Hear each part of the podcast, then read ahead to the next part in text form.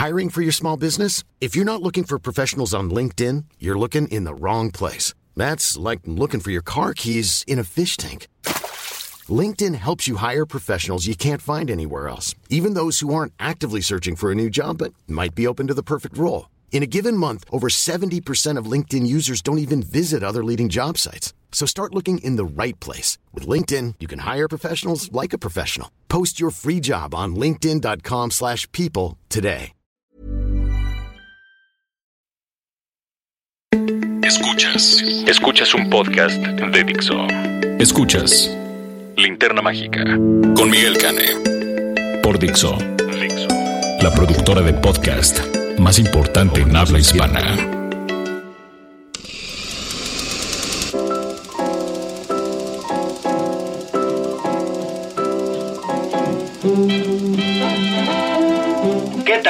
Caballeros? Muy buenas tardes, días, noches o la hora que sea que están descargando este podcast de Dixo, hecho por cinéfilos para cinéfilos.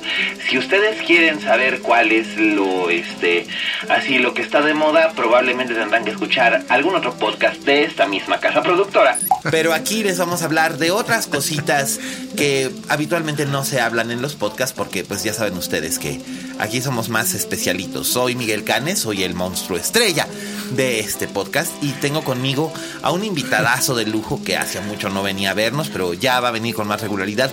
El fabuloso, el increíble, el extraordinario, el siempre, siempre, siempre bien recibido y brillantísimo Carlitos Gómez Iniesta. Querido. No, hombre, muchas, muchas gracias. Estoy feliz, no quepo en mí mismo de estar aquí contigo, cabrón. Lo habíamos retrasado mucho, bueno, lo había retrasado yo. más bien. Yo no dije nada. Pero ¿se acuerdan de todos los, ¿se acuerdan de todos los podcasts que me aventé yo solo? Eh, ahora ya saben quién era el invitado. No, en serio, eh, qué, qué bueno que eh, vamos a poderlo hacer más seguido, güey. La verdad es que la vida al fin me da libertad para poder hacerlo, güey. Y Chingón. pues estar aquí platicando muy de bien. cine y justo del cine que nos gusta, cabrón. Así es. ¿No? Así es que, ¿qué les parece si empezamos pues por el principio? La crítica de la semana.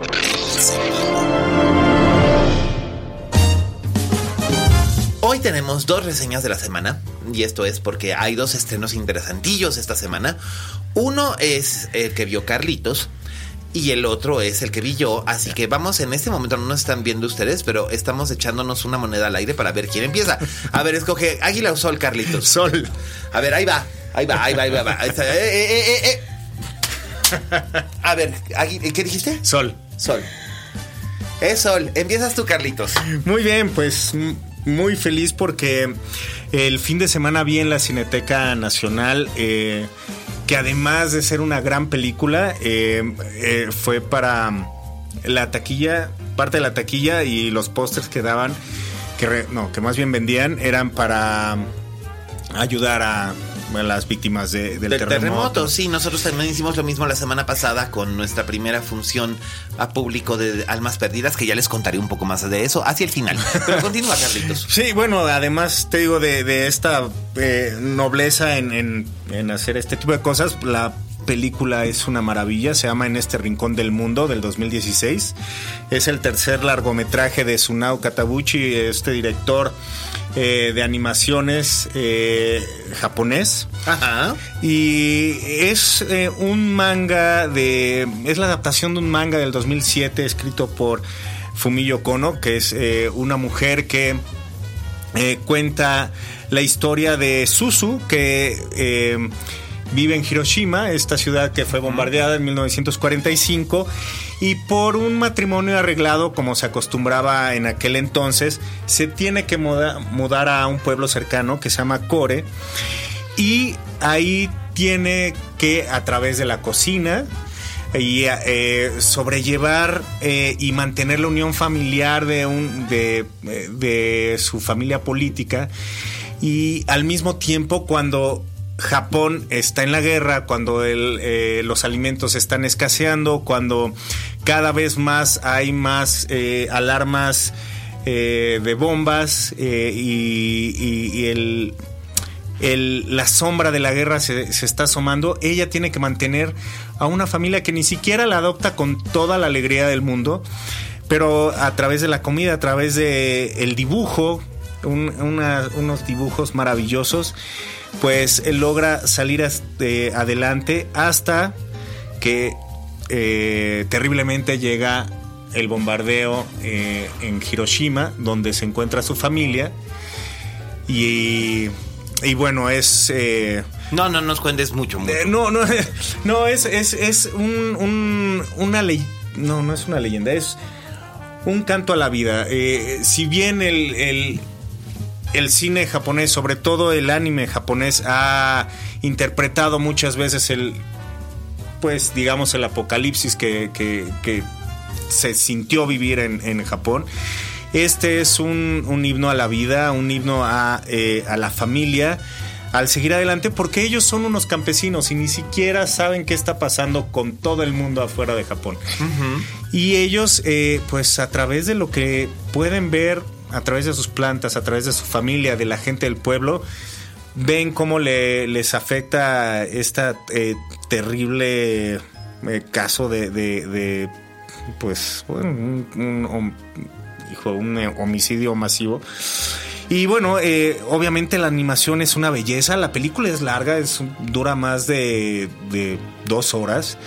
y es una belleza porque en la semana la pueden ustedes encontrar en su idioma original y los fines de semana eh, con un doblaje maravilloso para en español latinoamericano para que puedan llevar a los niños. La verdad es que aun cuando la temática puede ser dura, creo que los niños eh, salen también con muy buen sabor de boca. Y esta película, pues, fue la mejor película en los eh, Japan Academy Prizes, que es la mejor, bueno, fue la mejor película de, animada del 2017.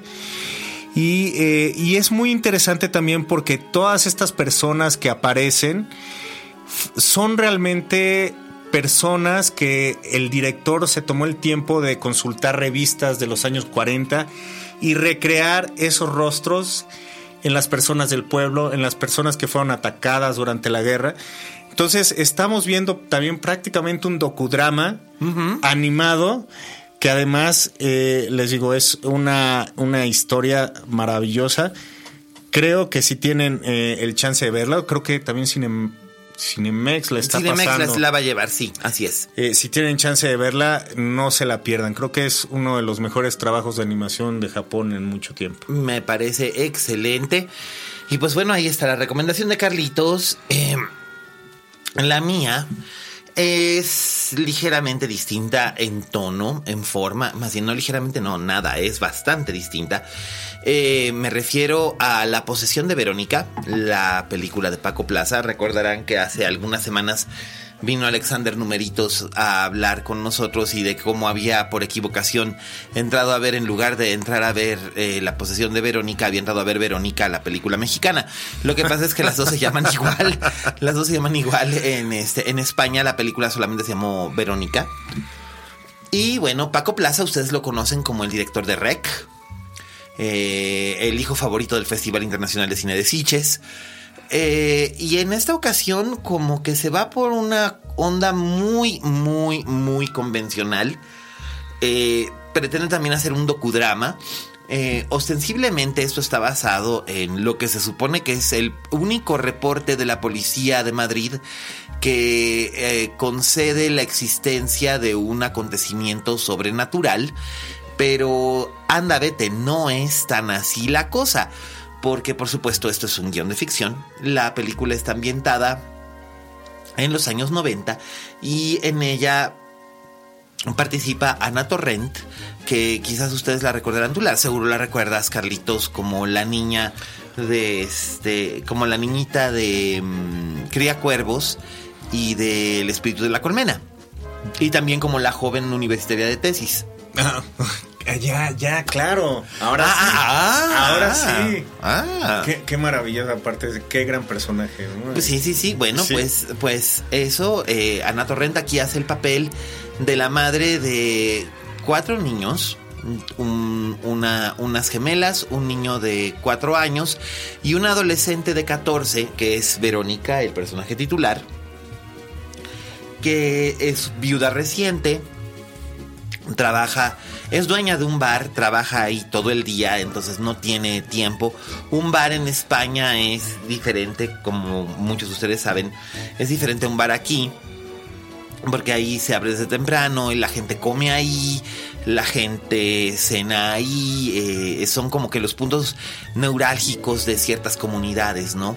Eh, un ejemplo de esto es la película de esa película de Alex de la Iglesia El Bar, que por cierto se estrenó, se estrenó en Netflix, pero ya hablaremos de ella más adelante. Eh, en esta película, eh, Ana Torrent es, es esta madre, Verónica es su hija mayor que es rebelde porque, pues, finalmente adolescente. Eh, no, le, no le molesta cuidar de sus hermanitos, pero sí siente mucha ansiedad de que su padre ha muerto y no, no pudo despedirse de él, así que junto con dos amigas suyas adolescentes medio ociosas, eh, deciden usar una ouija para conjurar al fantasma del papá de Verónica para que Verónica pueda hablar con él. Y eh, lo que sucede es que se les va de la mano el asunto porque lo hacen justo el día del eclipse solar, del, del eclipse total de sol de 1991. Y este, al estar haciendo ellas esto del, del- del- de, jugar con la Ouija, lo que hacen es conjurar a un espíritu del mal que lo que busca es adueñarse del cuerpo de Verónica. Y de ahí vienen varias situaciones que, por supuesto, están diseñadas para generar gritos y escalofríos, eh, son alucinantes, no sabes si es verdad lo que estás viendo o si es un sueño, pero el resultado final es este. Eh, Aunque Paco Plaza es un director muy, muy talentoso, la verdad es que todo lo que la película ofrece ya lo viste antes. Ya lo viste en El origen del mal, eh, que hizo, que dirige Mike Flanagan. eh, ya lo has visto en películas, en incontables películas de los años 70.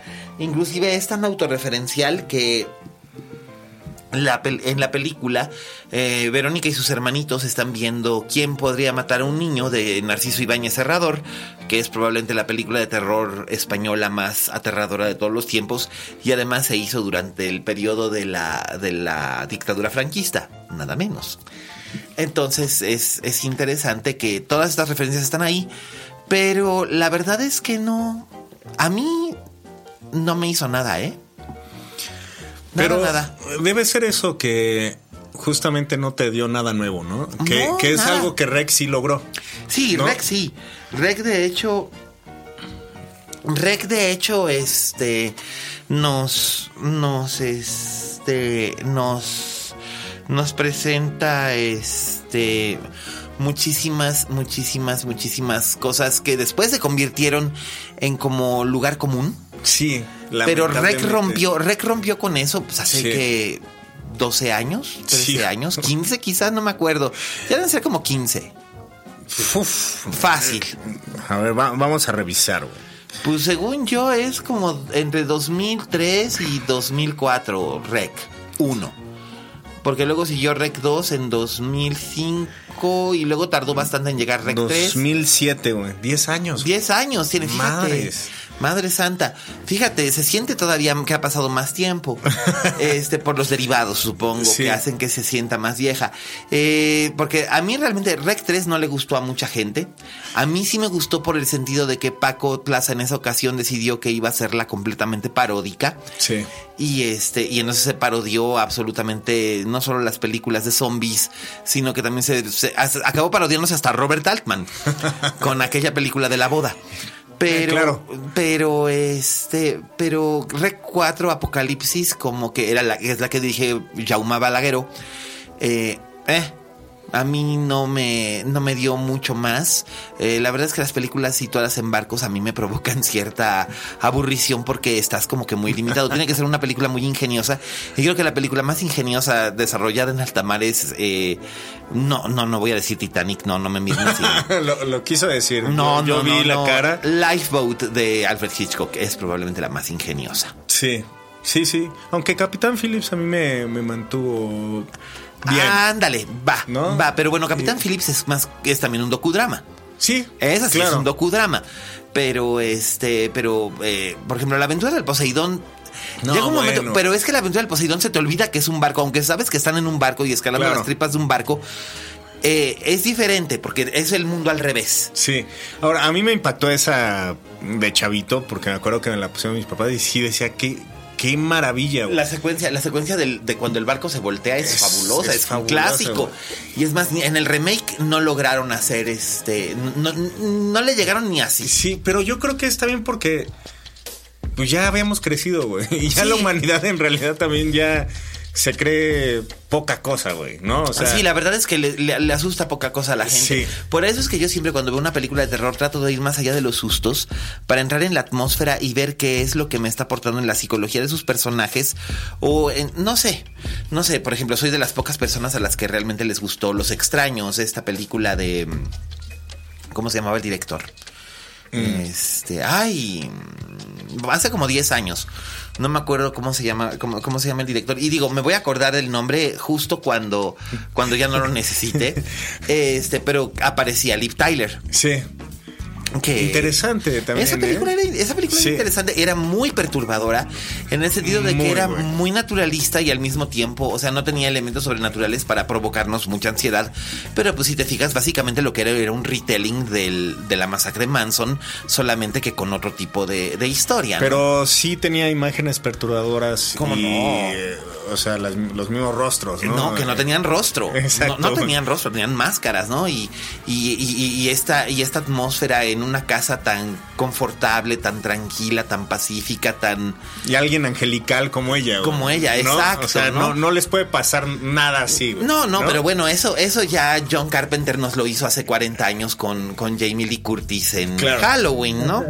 Pero a lo que voy es que sí es, eh, eh, es, es interesante ver cómo, cómo el terror este, va como como mostrándonos ciertas este ciertas ciertos aspectos ciertas cosas pero en este caso pues qué te puedo yo decir este no no este no encontré nada nuevo no encontré realmente nada que me espantara que me impresionara.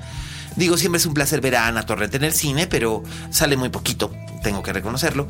Eh, y Paco Plaza es un director inteligente es muy creativo pero en este caso siento como que se fue por un aire muy convencional y la película es convencional, no es mala, simplemente que es convencional, o sea, tiene una monja ciega, que cuántas veces hemos visto monjas ciegas No, bueno.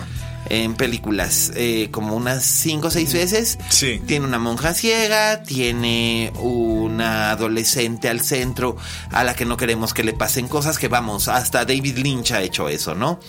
Este, tenemos eh, niños que son más listos de lo que parece, eh, tenemos un fantasma rabioso, tenemos a la clase obrera española enfrentándose a, a- a un elemento sobrenatural.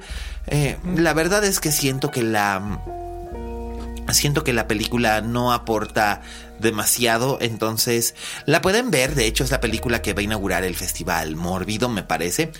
Entonces va a estar padre y todo y tal. Por cierto, saludos al Guarache, a, a Toño y a todos los que forman parte del, del Mórbido Fest.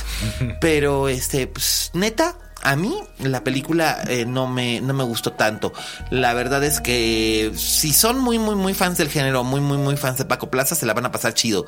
Si no, este, ya lleguenle. Mejor vuelvan a ver eh, Blade Runner 2049, que uh, yo la verdad es que sí quedé muy contento. Pero bueno, eso ya ah, lo hablamos la semana pasada con Raulito Fuentes, que bueno, se desmayó con ustedes como pudieron escucharlo.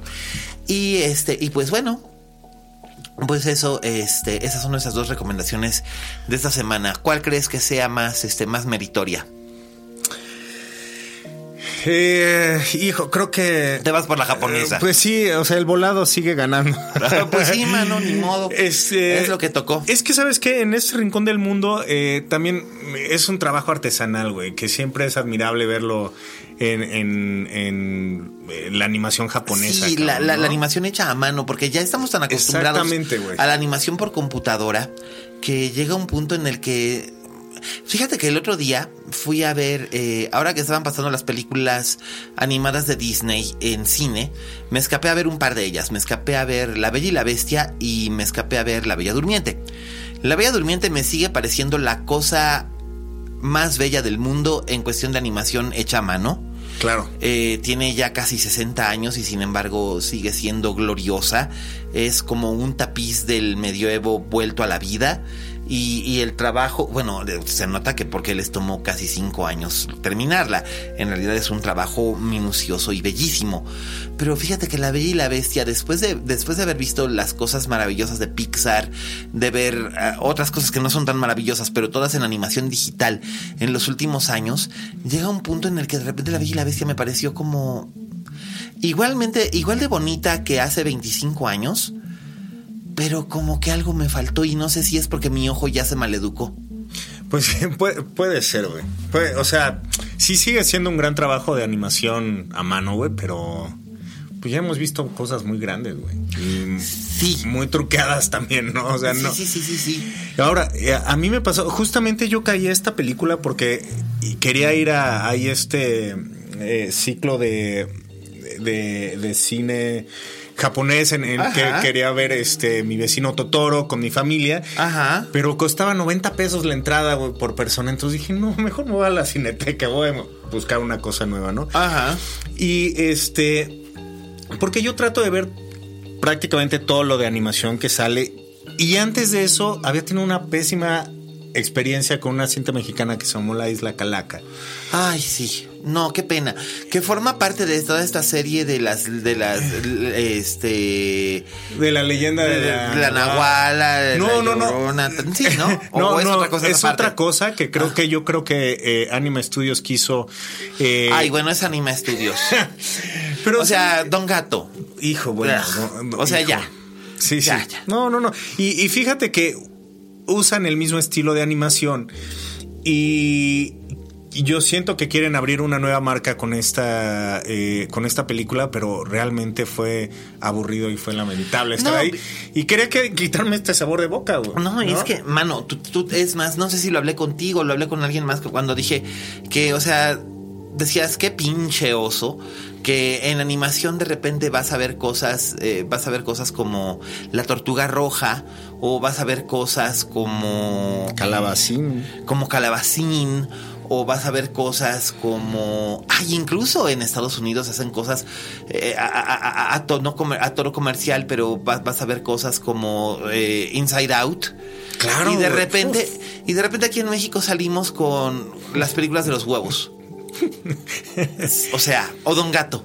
Y dices, por eso, por eso tenemos esa etiqueta de subdesarrollados intelectuales también. O sea, no, no, no, no puede ser posible. No puede ser posible que cuando son cosas interesantes, ay, tú no te vas a acordar, pero cómo recuerdo eh, la ilusión que nos hizo a todos cuando se iba a hacer la primera película animada mexicana de los 90, que era el Tlacuilo, ¿te acuerdas? No.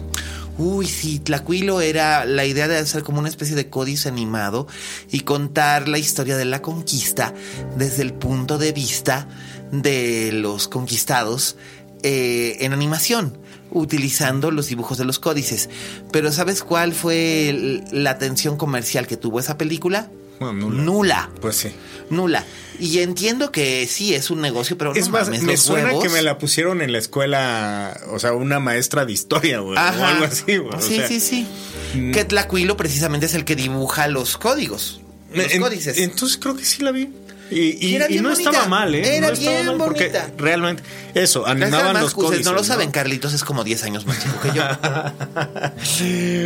este. Había, había otra que, quería comentar, se, me fue. Antes de que se te vaya el avión, papacito lindo. Dígalo, ya, dígalo. Ya, se me fue, güey. Uy, mano, ya ves, para la siguiente. Sí. Para la siguiente. Pero bueno, ¿qué les parece si ahora vamos con nuestro amiguito Raúl Fuentes para que él nos hable de lo que viene ahora por supuesto va a desmenuzar el tráiler de eh, Star Wars The Last Jedi y de todo el merchandising que ha estado saliendo en torno a esta película previo a su estreno el 15 de diciembre. Por supuesto, ustedes saben que Raulito no solamente es el crítico de cine más chévere de Guadalajara, sino que además es un devoto de Star Wars y de Star Trek y de todas estas cosas geek. Así es que vamos a nuestro episodio geek con Raúl Fuentes en Oye Fuentes. Oye Fuentes. Hola, ¿qué tal? Esto es Oye Fuentes, el espacio que Miguel Cane me brinda en la linterna mágica. Yo soy Raúl Fuentes y a mí me encuentras en Twitter y en Instagram como arroba Oye Fuentes. Oigan, pues llegó el momento de platicar, de desmenuzar, analizar un poco el nuevo tráiler de Star Wars, este nuevo tráiler que se proyectó en el medio tiempo de un juego de fútbol americano el lunes pasado, el, lunes 9 de octubre. Eh, pues creo que es uno de los trailers más chapuceros eh, que, hemos podido ver de todo el universo Star Wars. Primero hacer eh, pues un contexto porque por ahí se decía que este tráiler iba a revelar muchísima información de lo que podríamos ver en la película y el mismo director Ryan Johnson publicó en Twitter que estaba muy orgulloso de que también había quedado el tráiler, que no iba a contener spoilers, aunque parece que los contiene. Eh, él decía que es de esas personas que no se aguanta para ver los adelantos de las películas y que admiraba muchísimo a aquellas personas que pueden llegar a, una sala de cine sin haber visto una un solo plano de la película. Y cuando digo que, me parece que es un trailer muy chapucero es porque en él vemos eh, pues imágenes intercaladas de Kylo Ren, de, del hijo de la princesa Leia y de Han Solo, y parece que va a dispararle a la nave donde está su mamá. Eh, podemos ver pues a Carrie Fisher en la que seguramente será su última interpretación en el cine. Recordemos que ella murió en diciembre del año pasado, pero, está tan, eh, digamos, tan tan notablemente visible que eso es lo que va a pasar, que seguramente es lo que no, no va a terminar pasando. Por eso me parece que, es, que está muy, muy chapucera esa, esa secuencia. Más interesantes me parecen, por ejemplo, estas, estas escenas en las que vemos a, a Rey, el personaje de Daisy Ridley, pues ya entrenando con Luke Skywalker, eh, que es algo de lo que a mí por, personalmente se me antoja más, más ver de esta película, que eh, pues creo que sí podría tener elementos de, del Imperio contraataca, cuando, cuando Yoda entrena a Luke. Aquí creo que estaremos viendo algo, algo similar. Y, también una de las cosas que revela el tráiler es que pues Rey confiesa que ella, ella había sentido este, este poder, supongo que se refieren a, a la fuerza, eh, esta, esta sensación, pues ya saben que tienen estos personajes que pueden eh, levantar objetos con la mente, o sea, tienen, tienen pues esta, esta fuerza que, que, George Lucas ha desarrollado y que gracias a esta fuerza pues algunos han podido entrenar para convertirse en caballeros Jedi o en maestros Jedi o en, Padawans. Eh, otra de, los, de las cosas más que, han llamado mucho más la atención de, de este tráiler es la aparición de los Porks, que parece que va a ser el personaje, eh, pues no sé, que va a llamar mucho más la atención como, como sucedió en la película pasada con BB-8 o que sucedió a lo mejor con los Ewoks. Aunque muchos temen también que, que, este personaje, que es una especie como de pingüino con, con la cara chata, que está ahí, este, aparece ahí con Chubaca, temen que vaya a ser un personaje tan... Eh, pues no sé, como tan, tan odioso como, como lo fue Jar Jar Binks en las precuelas. Yo espero que no sea así. A mí me parece que son unos muñequitos adorables y, pues de hecho la mercadotecnia ya eh, nos ofrece porks de peluche, porks en forma de funcos, Chubaca con los porks. Por ahí por diciembre va a aparecer un libro infantil de Chubaca y, los porks. Me parece que es un, un personaje simpático y espero que no abusen de él porque entonces sí podría tener a lo mejor el mismo destino que, que tuvo Jar Jar Binks con, con las precuelas. Mm, Nada más decir también que están este, pues todos los actores, excepto Harrison Ford, obviamente, en la película, que son eh, este, pues Daisy Ridley, está por ahí John Boyega, que tendrá ahí por ahí una pelea especial con, con la capitana Phasma, que es interpretada por Gwendolyn Christie. Está obviamente Oscar Isaac en su papel de Poe Dameron, aunque creo que sigue estando un poco desaprovechado, al menos es lo que se ve en el trailer. Yo espero que no sea así, porque a mí me parece que Eh, Oscar Isaac es de los actores actuales que, que tienen una carrera mucho más interesante. Eh, y por supuesto, pues ver a Mark Hamill, por fin esperemos ver a Mark Hamill ya en acción eh, una penúltima vez. Yo estoy esperando que en el episodio 9 pues siga apareciendo él, pero ya verlo en acción, porque una de las cosas más decepcionantes a lo mejor de, del despertar de la fuerza pues fue perdernos por lo menos una secuencia de Luke Skywalker demostrando su poder. Bueno, pues eso es lo que, lo que se ve en este nuevo trailer. Me parece que no revela demasiado y lo que revela es chapucero. Este, insisto en eso. Ya lo veremos el 15 de noviembre cuando se estrene la película. Pero hablar de Star Wars siempre es muy interesante, siempre da pues para muchísimo, muchísimas y muchísimas horas. Entonces, te invito a que me escribas en Twitter en arroba oyefuentes, pues para platicar al respecto, a ver a ti qué te pareció el tráiler, te gustó, no te gustó, qué esperas de los personajes, qué esperas de la película, qué esperas de las siguientes secuelas y pues todo eso. Entonces, te agradezco muchísimo tu atención y nos escuchamos la próxima semana. Hasta luego. Escuchas, escuchas. Linterna mágica.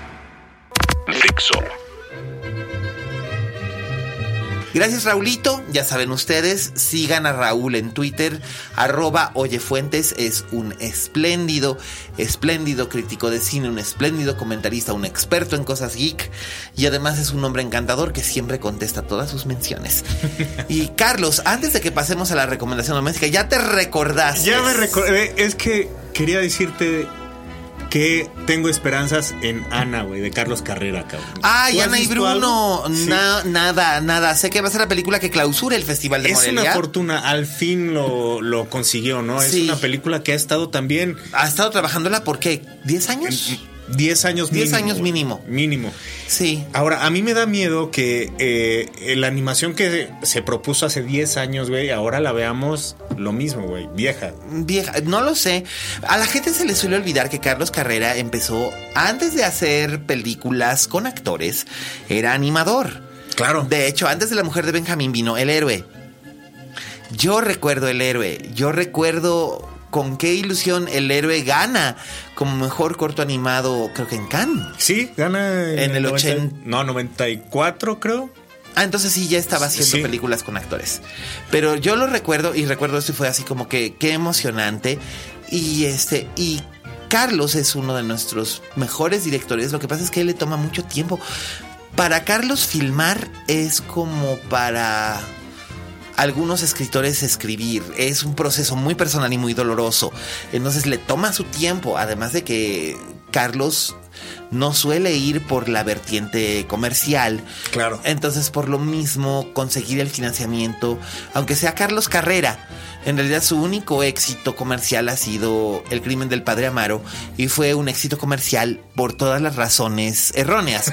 Básicamente era porque las adolescentes, era porque las adolescentes se les hacía agua la, la pantaleta viendo a Gael porque estaba buenísimo en aquel entonces. Y Serrano Limón se le ocurrió.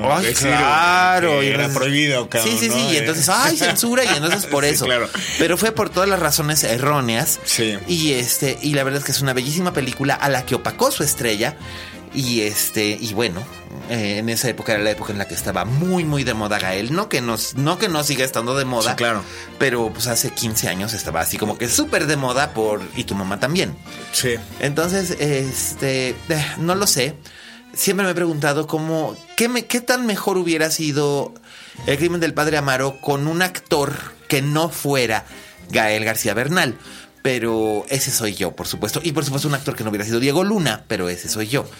Este, básicamente porque no me, no, me, no me gusta el trabajo de ninguno de los dos como actores.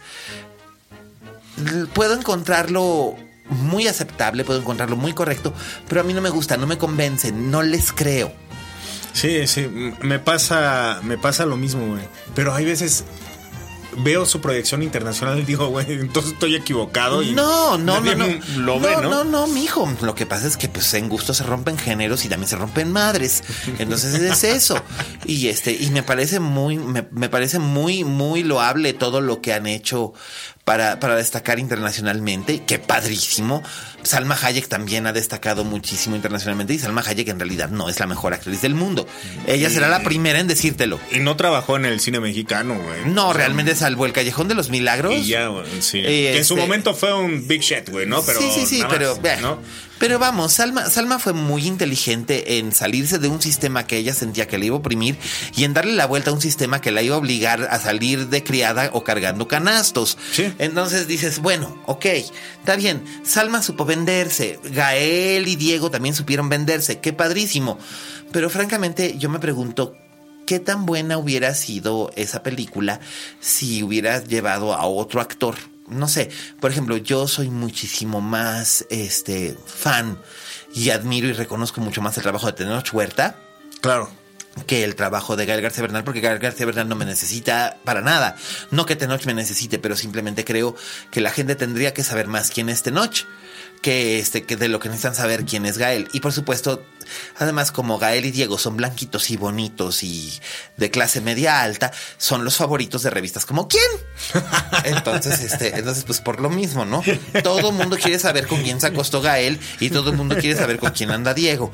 Entonces pues wow qué chido pero francamente a mí no me interesa eso y bueno ya despotriqué y ya pateé el pesebre así es que mejor. Qué te parece si nos vamos a nuestra recomendación doméstica Recomendaciones domésticas.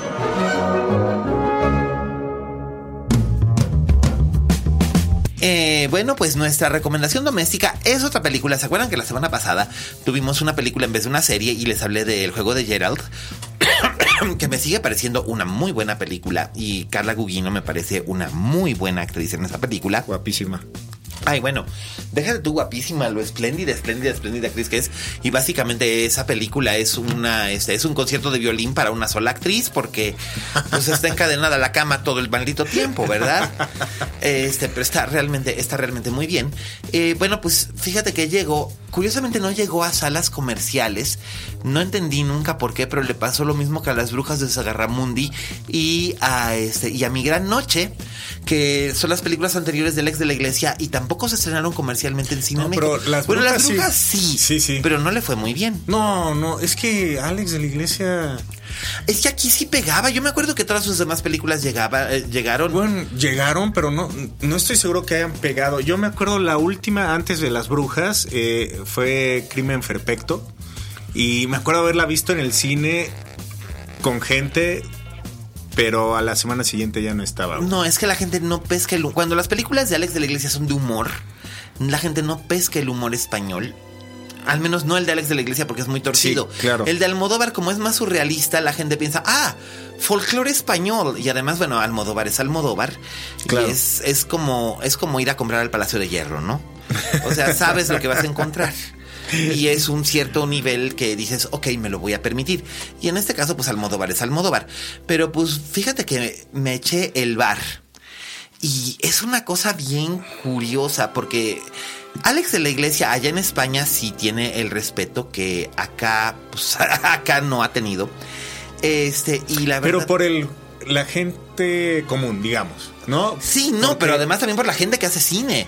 Porque en los elencos que maneja en sus películas siempre son así como dices, wow, o sea, lleva gente de nombre en nombre haciendo cosas que no harían para ningún otro director que no fuera Alex de la Iglesia. No, no, me refiero a aquí en México sí tiene una base de fans muy grande, güey. Sí. Me, me acuerdo que fue a, a un coloquio en San Luis Potosí y nunca había visto un- una plaza de una iglesia tan llena como para verla a él. Ah, no, claro, pero te voy a decir una cosa. Eso es si lo ves en una cierta proporción, pero si piensas que Alex de la Iglesia para el público promedio, la gente de a pie, realmente significa muy poco, o si piensan, ay, el Día de la Bestia y se acuerdan de la escena del limosnero, este, no, este... Sí. Sí, Pero pero, es- pero, tienen seguimiento de culto aquí. Es de culto, es, Es de culto. culto. Pero e- es, raro que México, siendo un lugar tan atractivo para las películas de terror, él no haga clic. Pues no sé, la gente como que como que no le agarra muy bien la onda, pero porque sus películas de hasta sus películas de terror no son exactamente de terror. Sí, claro, sí, son, es- es- son todas estas cosas súper bizarras y súper extrañas. Mira, ¿te acuerdas de, de- de- de Mi Gran Noche? Sí, claro, claro, Que- qué que- maravilla, que, que- también está en Netflix. Que también está en Netflix y es, Sí. es una cosa, bueno, eh, Balada Triste de Trompeta, que es la que se supone que es de terror, en realidad también no solo es de terror, sino que es como un drama psicológico, una cinta de denuncia histórica, eh, un melodrama de amor, pero muy retorcido y una película de terror con violencia y sangre y grotesco, ¿no? Tiene el elemento del grotesco, que creo que también, ¿verdad? claro. La trompeta está en Netflix, pero no me acuerdo, estaba. Hasta hace relativamente poco, pero no Sí. me acuerdo. Es, es horrible que al fin te animas a verlas y Y te las quitan. ah, chin, ya, bueno. Pero fíjate que la que me cayó fue este, la de El Bar. Ajá. Estaba yo ahí mironeando en Netflix y de repente cayó, ca- ahora sí que cayó en mis manos. Y dije, ah, mira, eh, yo siempre, aunque sea por curiosidad, me acerco a las películas de Alex de la Iglesia. No soy exactamente fans, así en plurals. Como decía la agrado en, en Todo sobre mi madre. Pero pues fui, me acerqué, le eché un oclayo. Y dije, ah, mira tú, qué cosa tan, este, tan simpática, tan interesante y tan a la postre extraña. Eh, la película es protagonizada, tiene un elenco muy, muy interesante, lo encabeza Blanca Suárez, que es ahorita la It Girl de, de- de- del cine y la televisión española. Este es la protagonista de Las Chicas del Cable. eh, fue la, una de las es- fue una de las protagonistas de esta eh, La piel que habito. eh, y además es, es- es una belleza de chica. Eh, también está Mario Casas, que siempre está muy de moda porque pues, es guapito. Y este, y pues la verdad Pues, es y que ya lo. Pues ya es casi su actor fetiche, güey, ¿no? O Ahorita sea, sí es como que su actor fetiche. Sí. Pero pues también Alex de la Iglesia no es tonto y sabe que cuando lleva a Mario Casas en el, en el elenco, las muchachas van a ir a la este. Y al menos va a tener notas en la tele, güey. ¿no? Exactamente, Sí. no es tonto. Sí, claro. Eh, también está Carmen Machi, que Carmen Machi es wow, lo máximo, la amo. Este, todos deberíamos tener una Carmen Machi en casa. no, la verdad es que sí, Carmen Machi es una maravilla de actriz. Es probablemente la mejor actriz de comedia española actualmente. Eh, ha hecho tanto cosas abyectas como eso de los ocho nombres catalanes y los ocho nombres vascos, ¿o cómo era? Sí, este, ocho apellidos vascos, güey. Ocho ¿no? apellidos vascos y luego la segunda parte era ocho apellidos Catalanes. eh, catalanes, ¿no? Sí, que ahorita ha de ser un- una no, belleza sé. verlo, No, güey, pero con además, todo lo al que final pasa. De, al final de cuentas está resultando ser que son, o sea, los catalanes dicen, nos vamos a independizar. A la hora, arman todo, arman todo esto, muy bien. Y cuando ya están diciendo, este, sí nos vamos a independizar, pero todavía no. Entonces, Sí, pues están sí. como todos los adolescentes españoles que dicen, me voy de casa de mis papás, ya me voy, ya me estoy yendo, ya abrí la puerta, eh, pero ya no me voy. O sea, finalmente son tan españoles como los españoles. Entonces, no sé, no- la verdad no, no entiendo por qué tanto brinco estando en el suelo tan parejo. Pero bueno, fuera de este azaire, saca la política, la película es interesante. Oye, te faltó Tereles. Eh, ¡Ay, ah, Terele sea, Paves! Sí. Que por cierto falleció este año. Este año, lamentablemente, que también acto- actriz este, Fetiche de- recurrente. fe- ¿no? de, de- de Alex de la Iglesia, pero desde que empezó. todo, Sí, sí. Prácticamente en todo. Sí, sí. Prácticamente en todo. Yo creo que fue de los directores que más, más llenó trabajo. su Sí, filmografía con ella. Con ella. ¿no? Y ella era una espléndida, espléndida actriz, especialmente en teatro. Yo la vi en una casa de Y, Bernarda no, Alba. bueno, bueno, güey. como. Bernarda Alba. Uy, bueno. Déjame decirte que la gente, bueno, las colas para irla a ver eran, pero es que es que sí, es que sí, es que sí, señor, es que qué bárbara, es que sí. Si, si la puedes comparar con una actriz mexicana. que- Ofelia Gilmain. Mm, Total. Totalmente. Total. Total. No, sí, la cierto, verdad. pero incluso hasta en porte, güey. En el porte, la voz. Sí, sí. El sentido del humor. Porque Mamita Ofe era muy así, de, de- de un sentido del humor muy retorcido y muy, y muy cábula. Y Terele Pavés era así. Ella, quizás ustedes la recuerdan como la madre de Antonio Alcántara en la kilométrica serie Cuéntame, Doña Pura, que era este, que era muy, que era una señora muy seria y muy, que luego resultó ser que tenía su pasado y su amor. Y este, y bueno, en las brujas de, en las brujas de Sagarramundi era, Era la- la- era la que la se mera, robaba, mera. era la abuela que se Sí. robaba la película. Y aquí, aquí ya sale, ya sale enferma. Ya, ya, ya se le nota la enfermedad que finalmente se la llevó. Ella es la dueña del bar. Mm. Ella es la dueña del bar. Este. Y los personajes es. Es una. Es una plaza de Madrid. En el centro de Madrid. eh, cercana a la Gran Vía. Pero es, digamos. Una especie como de cruce de varios caminos de Madrid. Por un lado están eh, la gente nice, la gente de la clase trabajadora, la gente empleada, los godines, tal. Y todos coinciden en este bar que como yo mencionaba cuando estábamos hablando precisamente de, de la película de Paco Plaza, coinciden en este bar porque todos van por el desayuno, ¿no? Su café de la mañana, su pincho de tortilla, que es un... Un, pedazo de tortilla española en un pedazo de pan blanco, eh, todo esto, ¿no? Van y este y, comentan, ven las noticias de la mañana, etcétera, Es un ritual muy, muy español que aquí no existe. Aquí la gente no se para en, un, en una cafetería antes de entrar a la oficina, sobre todo porque la gente suele salir corriendo para echarse su desayuno. Este, pero bueno, quizás los equivalentes podrían ser los fabulosos puestos de tamales o los puestos este o los puestos de, pues de tacos que están en las esquinas de las oficinas en las mañanas. Claro. Podría ser un, un, ejemplo de esto, pero bueno, lo que ocurre es que aquí eh, Alex de la Iglesia a él le encanta encerrar a la gente, a sus personajes en ciertos lugares y hacer como una especie de microcosmos dentro de un macrocosmos y estudiarlos y, jugarlos. No siempre lo hace, pero lo hizo en sus dos películas anteriores, en Mi Gran Noche. Mi Gran Noche, que es en un estudio de televisión, si mal no recuerdo. Sí, en un fin de año, güey. En un fin de año que lo están grabando, por supuesto, mucho antes de que sea el fin de año. y este y tienen ahí a este a los extras, a los este a los a las estrellas, a los conductores, a los técnicos, a todos y todos están acá la, situación se vuelve delirante y súper destructiva. Sí, porque afuera está pasando una revolución, ¿no? Que además amenaza con, atacarlos adentro. Con atacarlos adentro. Y por otro lado, eh, en, aquí en el bar pasa algo más o menos similar eh, están estas personas, son como arquetipos. Eh, Blanca Suárez es la chica, es la, es, la chica nice que va a tener una cita de Tinder con un chico y, se va a ver con él. Eh, Carmen Machi es el ama de casa sexualmente frustrada que está obsesionada con, una máquina tragamonedas en el bar. Eh, Terele Paves es la dueña del bar, que es una mujer ruda y gritona y tal, pero que tiene una extraña ternura por el personaje, por un personaje que se llama Israel, que es este, que es un, es el, eh, es, un mendigo que, vive en la plaza, al que ella le, eh, al que ella suele tratar siempre con ternura. Y que es, es, insólito gesto de ternura. Eh, Mario Casas es el hipster, pero literalmente es el hipster, ¿no? Con sus, con sus tirantes y su camisita y sus tatuajes y su barba y sus lentes, que trabaja para una agencia publicitaria. Eh, Vamos, ahí eh, está un ex policía retirado, está un vendedor de cosas misteriosas que no sabemos exactamente qué es. Primero pensamos que es un vendedor de droga, pero resulta que es de algo mucho más interesante. Está el empleado del bar. El caso que están todos estos personajes tomando su desayuno, cuando de repente uno, uno sale, uno sale y le pegan un tiro y cae muerto a la, en la calle. Y así es como empieza la historia.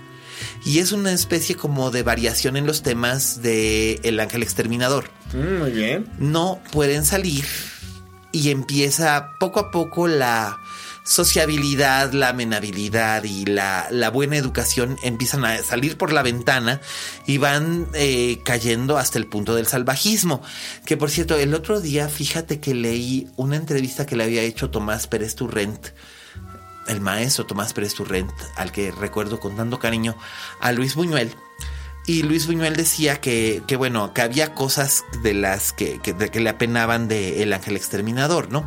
Y que algo que le apenaba era que no lo había podido filmar en Europa, porque en Europa sí existe una, o al menos se sentía que sí existía más marcada una alta sociedad que en México, pero que, vamos, le había quedado bastante bien, pero que también sentía que se había quedado un poco corto y que por algún momento, por un momento entretuvo la idea de este, de, de llevar a sus personajes a caer en el canibalismo. Wow. Que eso hubiera estado genial, pero luego dijo, este, pero la verdad es que por eso mejor los hice matar a, los corderos, porque la verdad es que no me atreví a hacer que este, hacer que se, que se comieran unos a otros, porque al final de cuentas esa película no lo hubiera exhibido ni Dios en esa, en esa época. Bueno, El Ángel Exterminador tardó como entre 4 y 5 años en exhibirse comercialmente en México, básicamente porque eh, tuvo, que, tuvo que construir su propio cine y comprar su, su propia cadena de exhibidora Gustavo la Triste, porque nadie quería exhibir en sus cines El Ángel Exterminador por la temática.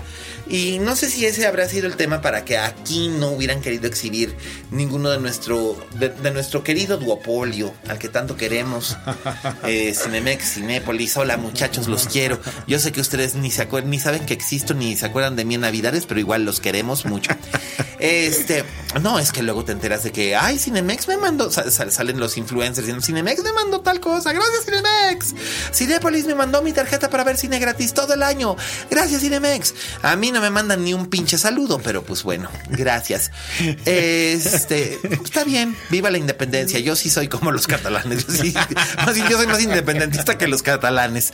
Este, pero lo que voy es esto, el bar está bastante bien porque nos va mostrando toda esta sátira de muy mala leche con estos, esos personajes sumamente humanos y al mismo tiempo torcidos que son capaces de les entra tanta ansiedad que son capaces de hacer cualquier tipo de locura y lo que me parece fascinante es que los actores que tú los ves y tú no te imaginas tú no te imaginas a alguien como Blanca Suárez haciendo las cosas que hace por Alex de la Iglesia pero bueno, tampoco te imaginarías a Laura Dern haciendo las cosas que hace por David Lynch.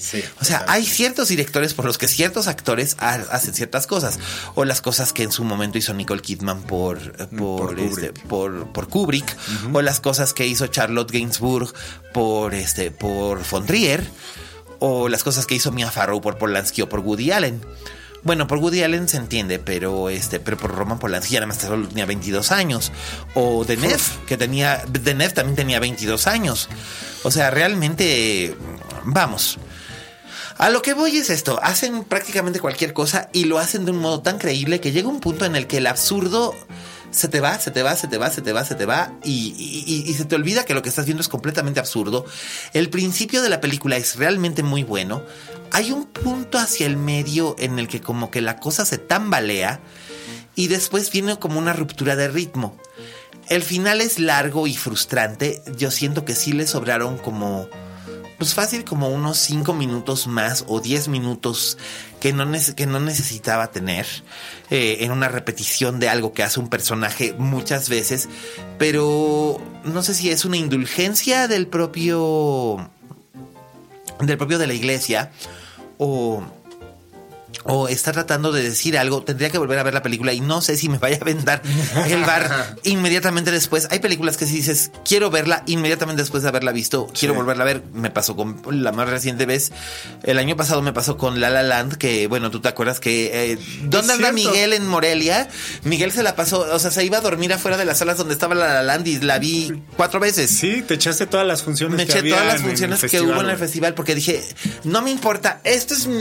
Eh, de aquí soy Sí, y aquí sí, totalmente. Y desmenucé la película totalmente. Soy testigo. Eso. Sí, sí, Y, mi, reseña y mi reseña de La Land que finalmente era tan larga y tan compleja que nadie me la quiso llevar, la acabé metiendo en Medium y probablemente ha sido el texto más leído que he tenido jamás en Medium. Ah, mira. Este sí.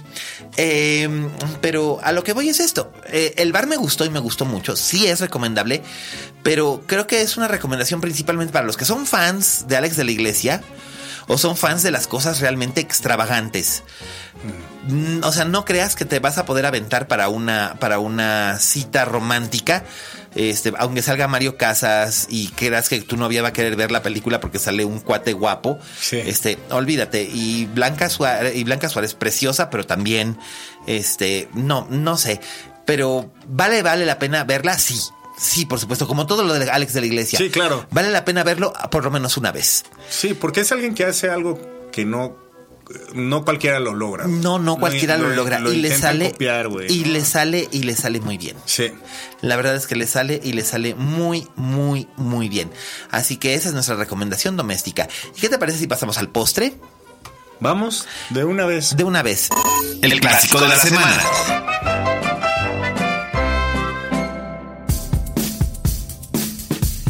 Nuestro clásico de la semana es un clásico mexicano. Es un clásico mexicano que además es una de las películas favoritas de la vida de Carlitos. Él me pidió que sí podía hacer esa. Y yo dije, sí, vas, suéltate el pelo. Y entonces, este, y entonces, este, pues, no solo se soltó el pelo, sino también el sujetador. Y este, y pues vamos a hablar de la que es probablemente la película más hermosa, no más hermosa, porque ha hecho películas vi- eh, estéticamente más bellas, pero quizás la película más sólida y mejor realizada de Arturo Ripstein.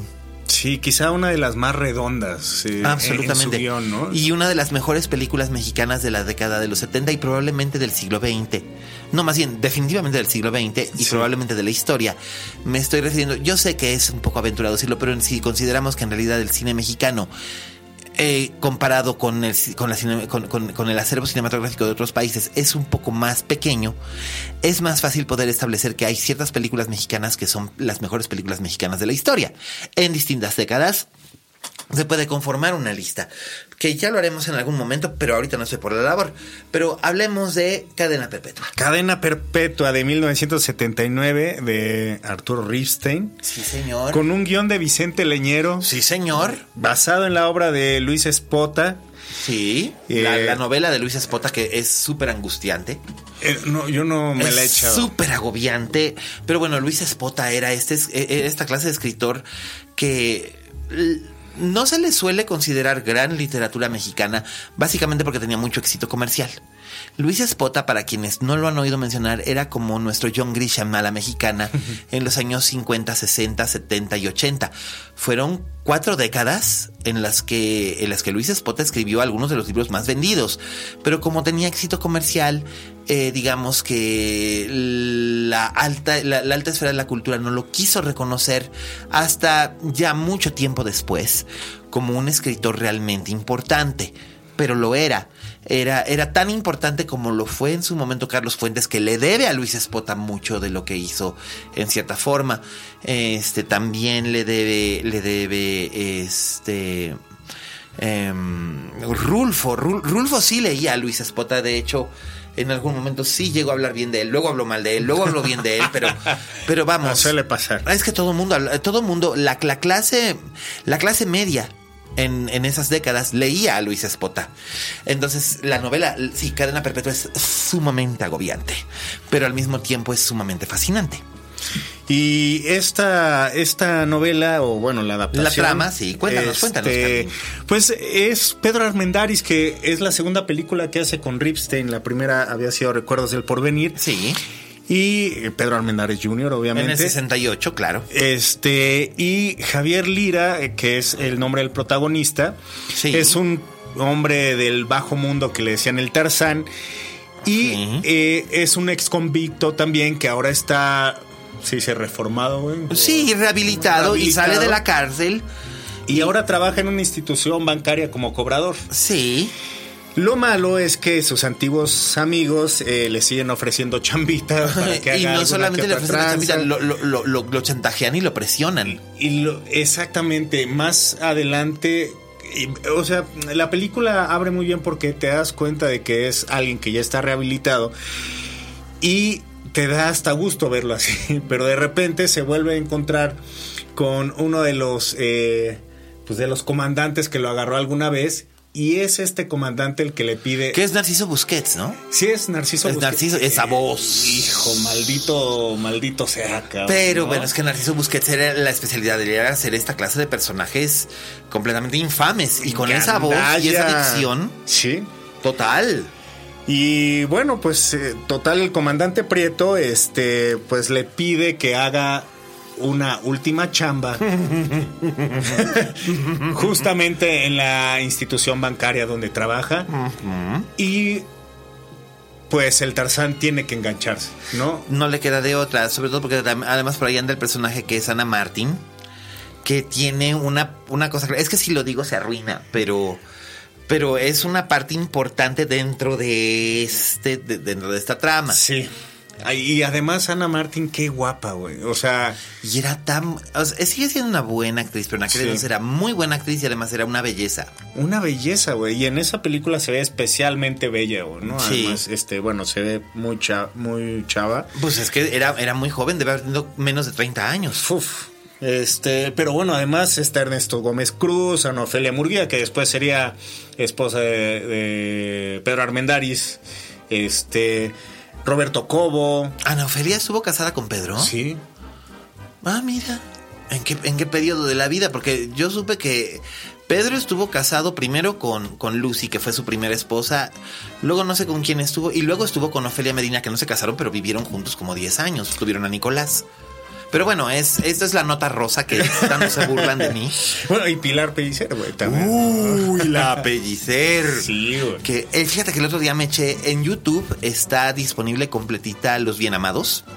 Ah. Que son esos dos cortos, el de Juan José Gurrola y de este y de Juan Ibáñez, que son Tajimara y Un alma pura. Y Tajimara, pues es con la, es con la, con la pellicer. Pues oye, es que cómo hacían los vistecitos cuando tocaban, cuando, tocaban la este. Ahora sí que voy a hacer mi comentario, voy a hacer mi comentario guarro y horrible y siento si las escuchas de este podcast se ofenden, lo siento de verdad, no era mi intención. Pero cómo suenan los vistecitos cuando caen en la este, en la parrilla.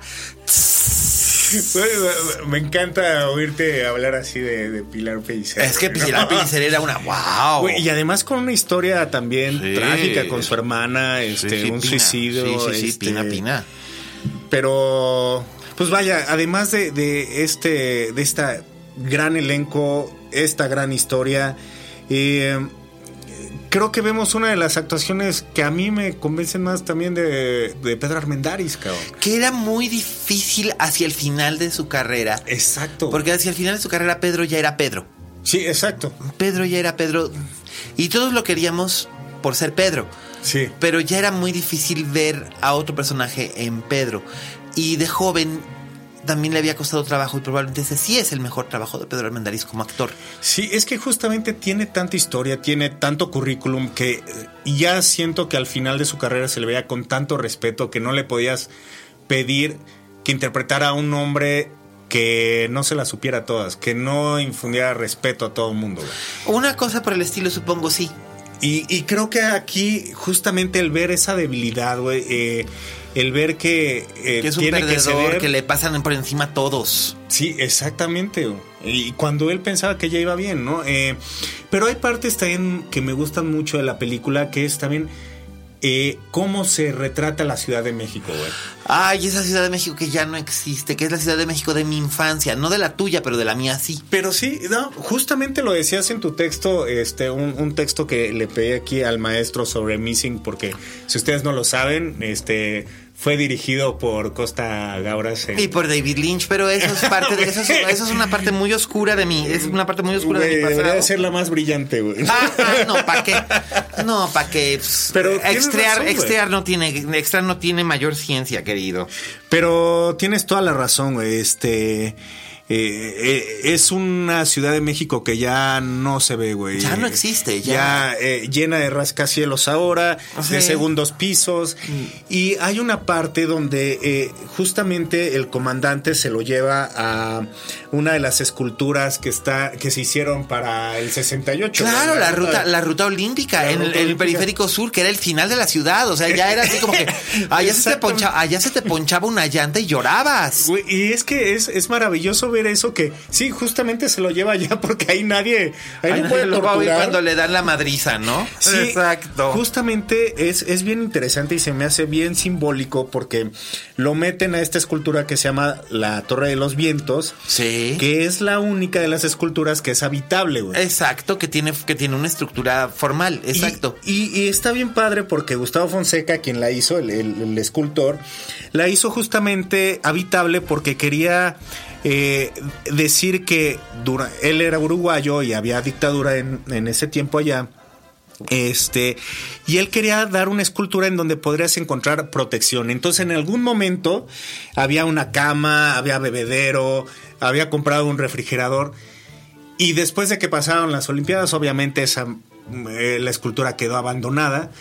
Pero el, el simbolismo de que fue creada pensando en una dictadura que te fuera a dar protección y que además ahí torturan al Tarzán. Sí, carajo. ¿Y qué Es un escena? elemento. mm, eh, es- No, no, no. Es una de las escenas más crudas del, del- del cine mexicano. Probablemente debe ser la escena más cruda que ha dirigido Ripstein. Eh, casi, casi a los niveles de Casals con Canoa. Sí, puede ser.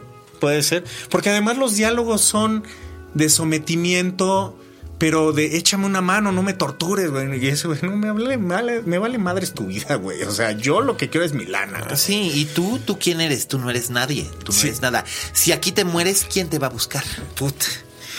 Y eh, hay otras cosas interesantes. Está, eh, vemos eh, la Secretaría de Economía que está aquí en el en, la Condesa, que justamente ahí vive Ripstein ahora, ¿no? sí, a la vuelta. A la vuelta, justo estaba viendo ahí con, con, lo del temblor que lo están entrevistando. Este, vemos el Parque México también donde sucede un asalto. Cuando la colonia Condesa era una colonia popular. imagínate, güey. Ahora es. para Mario Casas, güey. Exacto, para gente como Mario Casas. O que gana lo que gana Mario Casas. Pero, ¿sabes qué? Y también es bien interesante que en todo momento hay un leitmotiv de eh, el juego de México contra Alemania. ¿Cómo no? ¿Cómo no? En el Mundial Alemania 78. Sí, que bueno, era no, creo que es Argentina, güey. Argentina, sí, eh, Alemania 74, Argentina 78, sí. Sí, y, que justamente Alemania nos había repasado un 6-0. Brutal. Cabrón. Pero ahí no sé si apenas estaban filmando la película, porque todo La película se filma en el 78, sí. Ah, sí, porque todo el mundo le está diciendo, no, ¿a quién le apuestas? Y es bien incómodo ver cómo este personaje tiene todo el drama encima, cómo quiere salvar a su familia del chantaje. Y este, pero todo el mundo le hace la plática a través de este, pues de este partido que todo México está esperando y que justamente eh, es una de las escenas finales en un, en la entrada de un partido de fútbol donde vemos lamentablemente que es una cadena perpetua. Sí, pero no, no, no, no, no digas más. cadena perpetua está disponible en DVD, todavía se puede conseguir en DVD por ahí. Este, en, las tiendas, en, los almacenes eh, de costumbre. Este, la suelen pasar a veces en de película. Mira. Eh, no con mucha calidad, pero sí. Y yo creo que es una de esas películas que uno debería escribirle a Criterion Collection para decir, Estaría bien, güey. Pues sí, porque la verdad es que faltan directores mexicanos. Apenas acaban de sacar Canoa con un gran texto, por cierto, de Fernanda Solórzano. Y deberían de sacar un, este, deberían de sacar una de. Ah, si van a sacar algo de Ripstein, esta es la película que realmente lo ameritaría. Y eh, también yo soy partidario de que también deberían de sacar en algún momento, este, pues no sé este. Mm, el Castillo de la Pureza, creo que. Ay, el Castillo de la Pureza me, me, me, provoca un agobio. ¿En serio? Hoy sí. a mí me gusta mucho. A mí me gusta, pero me, me agobia. me encanta, cabrón. Claudio Brook. sí. Y Rita Macedo. Bueno. Como la madre, ¿eh? Que dices, wow. Y, Diana Bracho como jovencita. Diana Bracho. No, Diana Bracho, casi, casi niñita. Pero también deberían de sacar, por ejemplo, Matiné de, este, de Jaime Humberto Hermosillo o La Pasión según Berenice. Claro. Algo así. El cine mexicano de los 70 también tenía cosas interesantes que aportar y seguiremos abordándolo conforme sea posible en próximas intervenciones de mi querido Carlos. Hemos llegado al final de esta emisión de La Linterna Mágica. Qué maravilla, siempre es un placer y me alegra mucho que voy a venir más seguido. Eso a mí también me alegra bastante, no solamente porque vengas y así no estoy hablando yo solo con el micrófono, sino además por verte, porque siempre es un placer. Muchas gracias. Damas y caballeros, ¿dónde pueden ustedes encontrar a eh, a Carlitos Gómez Siniesta en redes sociales? Ah, en Twitter estoy como arroba siniesta. Y además también ibas a mencionar que traes un proyectito en manos que ya está esta semana. Se está lanzando, ¿qué es? Eh, Sensacine México, que es esta plataforma de consulta cinematográfica eh, que está en varios países, en Brasil, en Turquía, en Alemania, en, España próximamente va a estar en Latinoamérica, pero la primer piedra de Latinoamérica es México y bueno, voy a estar ahí como editor eh, general y espero que podamos ahí también encontrarnos y tener un diálogo cinematográfico. Lo cual siempre es maravilloso y por supuesto ya saben que ahí voy a andar yo metiendo por mi cuchara en Sensal Cine, rescatando esos clásicos oscuros que he estado rescatando en este podcast, también los van a poder encontrar ahí. Eh, y bueno, pues siempre es un placer tener a Carlos, yo soy arroba alias Cane. En los miércoles, recuerden, tenemos eh, funciones de almas perdidas, hashtag almas perdidas, en el foro Lucerna, 8.30 de la noche, un cuento de terror escrito por su servidor, eh, dirigido por Roberto Cavazos y protagonizada por eh, Andrea Portal y Diego Cooper. Eh, Andrea Portal, cinéfilos, ustedes la recuerdan con amor por Todo el mundo tiene a alguien menos yo, que la dirigió el fabuloso Raúl Fuentes Fuentes. No nuestro Raúl Fuentes, sino otro fabuloso Raúl Fuentes. Y este, y que eh, es una gran, gran, gran película. Y ella es una gran, gran actriz. Y será un placer que nos acompañen a ver esta obra de terror. Estaremos en temporada todos los miércoles, 8 y media de la noche, en el Foro Lucerna, en la calle de Lucerna 64, en la colonia Juárez, eh, hasta el 27 de diciembre. Mucha mierda. muchas gracias. Y bueno, pues ha sido un placer estar con ustedes. Gracias a Mimo, a Aldito, Vero, Fede, Dani, Oscar y todos los que hacen posible este podcast. Yo soy Miguel Cane, arroba Cane. Y recuerden. Como dijo la Betty Davis, en este negocio, si no tienes fama de monstruo, no eres una estrella. Hasta la próxima. Hasta la próxima.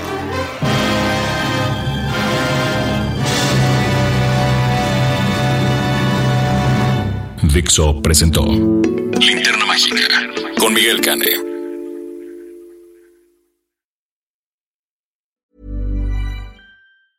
If you thought the only way to get a more defined jawline with natural looking results was through surgery, think again. Juvederm Volux XC is a non surgical injectable gel filler that improves moderate to severe loss of jawline definition and can help you achieve natural looking results with little downtime. Even better, this improved definition lasts up to one year with optimal treatment. No maintenance required. Improve jawline definition for a smooth, sculpted look with Juvederm Volux XC. For important safety information and to find a licensed specialist, visit juvederm.com. That's J U V E D E R M.com. Not for people with severe allergic reactions, allergies to lidocaine, or the proteins used in Juvederm. Common side effects include injection site redness, swelling, pain, tenderness, firmness, lumps, bumps, bruising, discoloration, or itching. There's a risk of unintentional injection into a blood vessel, which can cause vision abnormalities, blindness, stroke, temporary scabs, or scarring. Talk to a licensed specialist to find out if it's right for you.